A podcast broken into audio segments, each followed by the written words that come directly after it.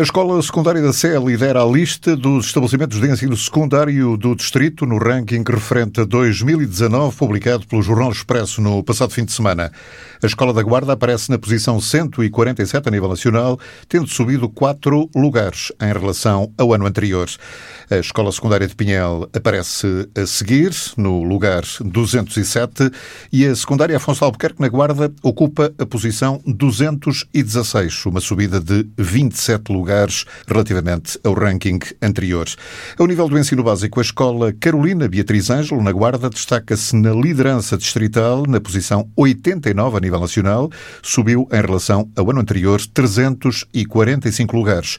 A seguir aparecem a Escola Secundária Afonso Albuquerque, 243 no país, e a Secundária da Sé, na posição 308.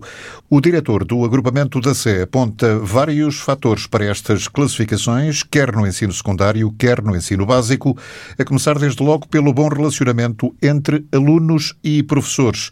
É um trabalho coletivo importante, sublinha David Gonçalves. É lógico que uma escola é, é multifacetada, tem uma série de indivíduos, mas o importante é que parece-me que há um bom relacionamento entre os, os, nossos professores e os nossos alunos. E esse trabalho coletivo tem dado alguns resultados. Ano passado também tivemos bons resultados, este ano continuamos na mesma senda, portanto, o que é ótimo. Claro que não é só o conhecimento que interessa, também há outras coisas bastante importantes, como a interação pessoal, uma proximidade e uma afetividade com os nossos alunos, um projeto educativo, um plano de estudos comuns e também muitos valores fundamentais como a liberdade, a responsabilidade, a igualdade e a cidadania, acho que são importantes numa escola. E isto está a funcionar de algum modo na escola da Sé. Não quer dizer que nas outras escolas do distrito não estejam a funcionar e até é de louvar também, porque não gosto de comparações. Hoje somos nós, amanhã será outra escola do distrito. É importante é que este ano fomos nós e temos que agradecer a toda a comunidade educativa. Claro que nós temos uma escola eh, pelo tipo de alunos e pela questão de que é a São Miguel, que realmente é uma escola em que nós temos alunos do ASE, e, e, são bastantes, quase a maioria dos alunos são do ASE, que diminui eh, e está sempre numa posição. Mas não é por isso que os professores não fazem os seus esforços, até pelo contrário, os, os professores motivam, esforçam-se muito, muitíssimo mesmo, não, não conseguem, é outro tipo de alunos. E por isso é que eu logo no princípio disse que os rankings valem aquilo que valem. Mas pronto, o que é importante é a motivação e aquilo que eu dizia, a inter-relação e a afetividade que há entre os nossos alunos e os professores. O agrupamento da SE tem a melhor escola do ensino secundário a nível distrital e também a melhor do ensino básico, a Escola Carolina Beatriz Ângelo.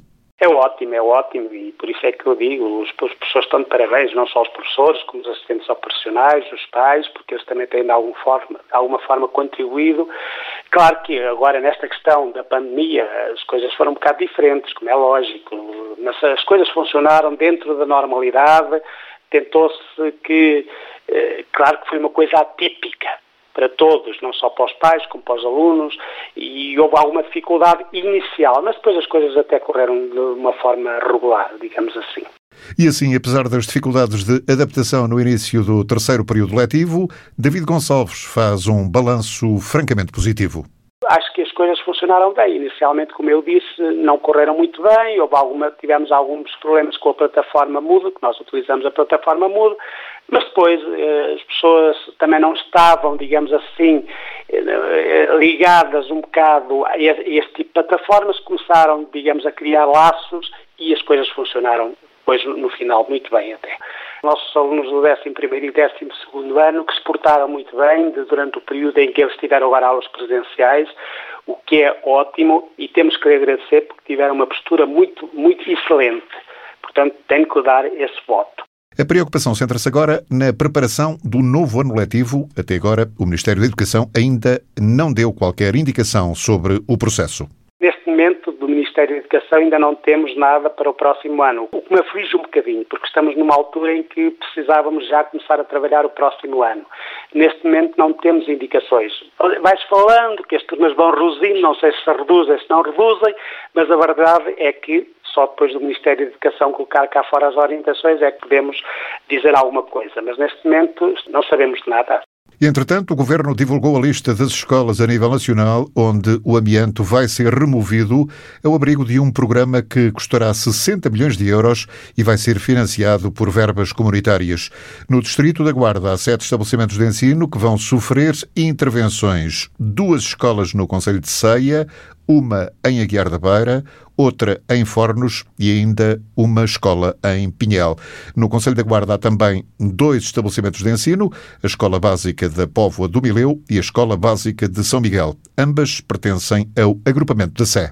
No caso, por exemplo, de São Miguel, no São Miguel está previsto haver obras. Aliás, eh, já houve uma reunião na DGEST com a Câmara em que, em princípio, o Bloco 5 é para deitar abaixo, que é o bloco que tem o amianto e que foi construído um, um edifício térreo novo. Relativamente à escola da Póvoa do Mileu, é uma escola mais antiga, em princípio vai se manter, portanto não está previsto fechar, o que quer dizer que aí eh, o Ministério terá que atuar e terá que retirar o amianto. Eles o que dizem é que é durante o, o ano Vamos lá ver, espero que seja o mais rápido possível. E até antes entrarmos num período que sabemos que aqui as condições atmosféricas da Guarda não são as melhores, esperemos que seja agora no período de verão, pelo menos. Esperemos que sim. São 578 escolas em todo o país que estão incluídas neste programa de erradicação do amianto anunciado no mês passado e aproveitando o encerramento dos estabelecimentos de ensino devido à pandemia. A utilização do amianto foi proibida em 2005.